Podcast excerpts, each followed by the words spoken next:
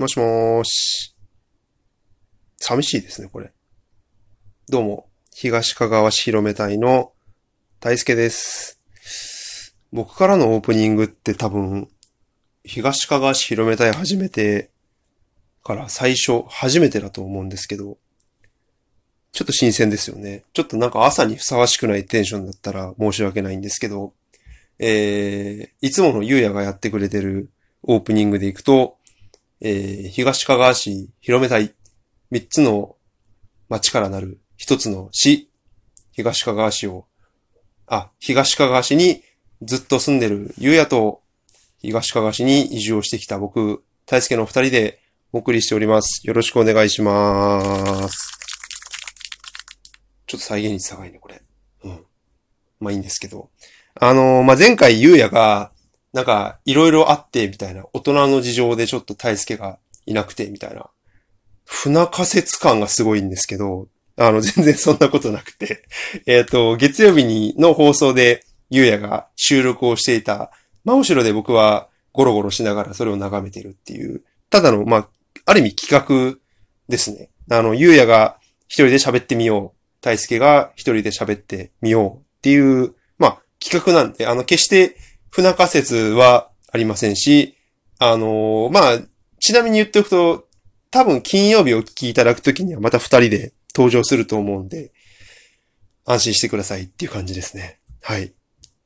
で、えっ、と、まあなんかゆうやが月曜日喋ったんで、じゃあちょっと大輔喋ってみようぜっていう話になって、えー今回僕一人で喋ってみるんですけど、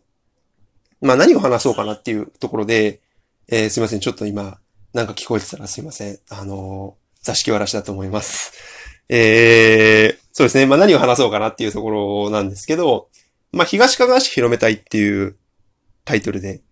番組をやってるので、えっ、と、まあ僕が移住体験が、えー、生まれが名古屋市で、えー大学の時に神奈川県の川崎市に住んで、で、社会人になって、愛媛県の松山市、あの、道後温泉とかあるところですね。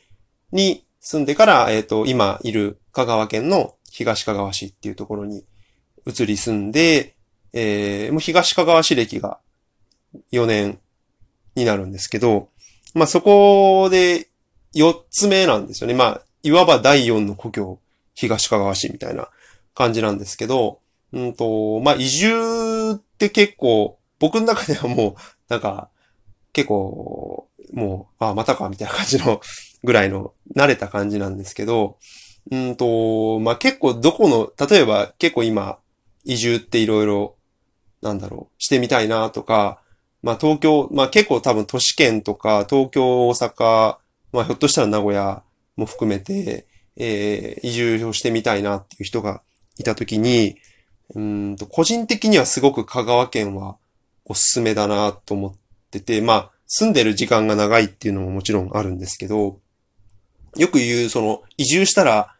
なんて言うんでしょうね、その、田舎のスローライフみたいな、えー、なんか、古民家に住んで、リノベーションして、畑耕して、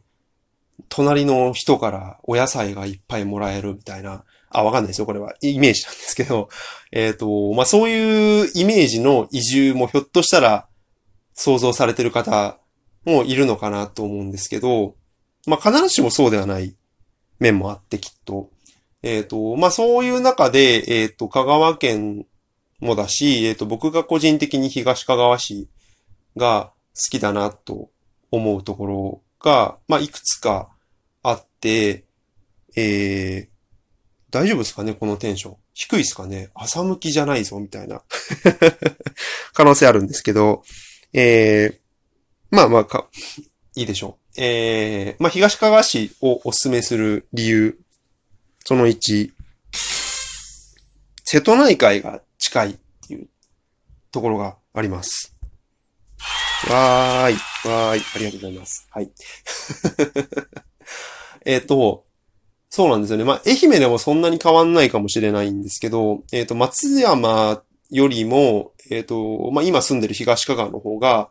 気軽に行けるっていう面が結構あって、えー、今住んでるところ、東香川市で言うと、もう結構具体的に言うと三本松っていう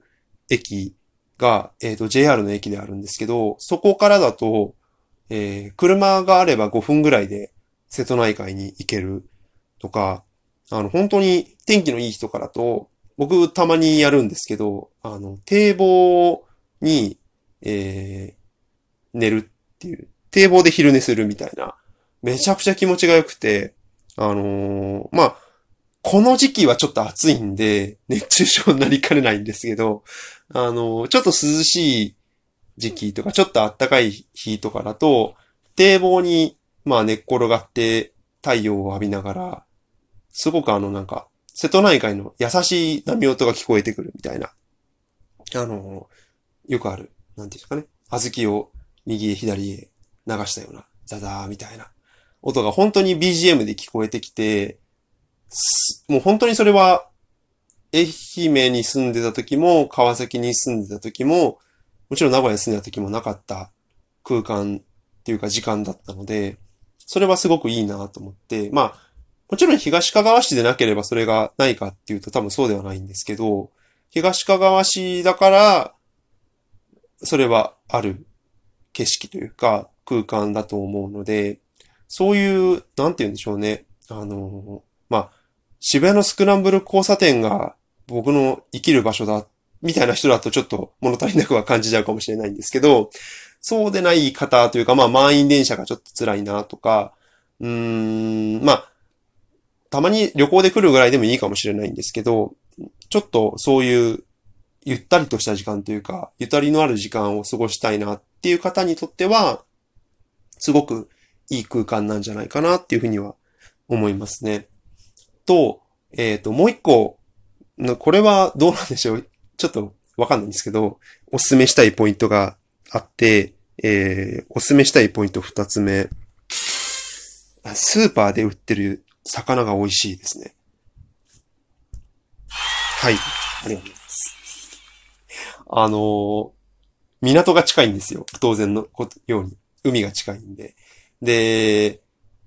スーパーで買える刺身、まあ刺身とかですね、結構主に。あの、僕はいつも7時過ぎぐらいに、これ結構リアルな生活感あふれる話で、7時過ぎぐらいに最寄りのスーパーに行って、なんかあの、半額が貼られてる刺身みたいな のを探してるみたいなところはあるんですけど、あの、めっちゃ美味しいんですよ、お刺身が。全然。で、あの、僕、東香川にちょっと住んでから、その東京で出張に行って、で、まあ東京で多分美味しいお刺身食べれるところいっぱいあるんですけど、そういうところって結構いい値段するので、まあちょっと、そんなに、まあ、贅沢できないなと思いながら、まあちょっと入った居酒屋さんとかでお刺身食べると正直美味しくないんですよね。東京の同じぐらいの値段で食べれるところって。そう思うとやっぱ海が近いとか、ええー、まあ、それはすごくいいところだなと思って、瀬戸内海だと、えっ、ー、と、まあ、タイとか、東かがわ市って、あの、ハマチとブリですね、の養殖を初めてやってたところで、あの、今でも、あの、ランチとかで美味しいハマチが食べれるお店があるんですけど、そういう空間があるのが、まあ、あ、そうですね。まあそういう空間があるので、スーパーもきっと、まあ新鮮なおや、お魚があって、本当にあの、ハマチのお刺身とか、まあ大体4、すごいリアルな話なんですけど、4切れの刺身パックとかってあるじゃないですか。あれが半額で200円とかで買えたりとかして、もう美味しいんですよ。本当に美味しくて。で、年末とかだとその、ハマチって出世魚なんで、えっ、ー、と、出世したらブリ、ブリになるんですけど、あの、冬の油乗ったブリとかはもう本当に美味しいです。あの、醤油とかつけると醤油がすごいギトギトになるぐらい油が乗ってて、あれが一番個人的に美味しい食べ方は、あの、ブリのしゃぶしゃぶなんですけど、あの、ちょっと昆布とかでお出汁を取って、あの、ブリを切って、ちょっと、なんですかね、低めの温度でくぐらせると、もう本当に、ちょっと油が落ちるんだけど、旨味がすごいあって、美味しいみたいな。あの、なんで、まあ、香川といえば、やっぱうどんっていうイメージすごいあると思うんですけど、個人的にはお刺身とか、まあお刺身も含めてお魚をぜひ食べてほしいなって思ってて、で、まあ冬の時期とかだったら、ブリだし、まあブリしゃぶとかも、ブリしゃぶが食べれるお店ってどうなんだあるのかな？わかんないので、あのまあ、ぜひ住むことがあればとか、ちょっとショートステイみたいな感じで、一週間一ヶ月住んで、家で鍋するみたいなことがあれば、その、東香川のブリを家でブリしゃぶにするみたいなこともなんかしてもらえたら、意外と、あ、香川こういう美味しいものもあるんだっていう発見がきっとあるのかなって思ってて、そう、美味しいものが、まあ、その2でなんか魚が美味しいっていう話もしたんですけど、美味しいもの意外と結構、意外とって言ったら失礼かな。あるんで、うどんはもちろん美味しい、すごい美味しいお店いっぱいあるんですけど、お魚も美味しいし、あとはあの、お砂糖ですね。和三、和三本って聞いたことある方いるかもしれないんですけど、和三本の、なんて言うんでしょうね。あの、上品な甘さというか、あの、個人的にはコーヒーに入れて飲んでもらえたら美味しいんですけど、あのー、それも東かがわ市に、えっ、ー、と、製糖、製糖業者あの、砂糖を作ってる会社さんが、有名な会社さんが2社ぐらい、3社、2社、うん、あるので、意外とその食が豊かなというか、あの、なんていうんですかね、一時産業に近いところが結構豊かだったりするので、そういったところも、あの、知ってもらえたら嬉しいなって思います。なんか、一人で喋ってると寂しくなってきたので、そろそろ終わりますね。ということで今日も頑張っていきましょう。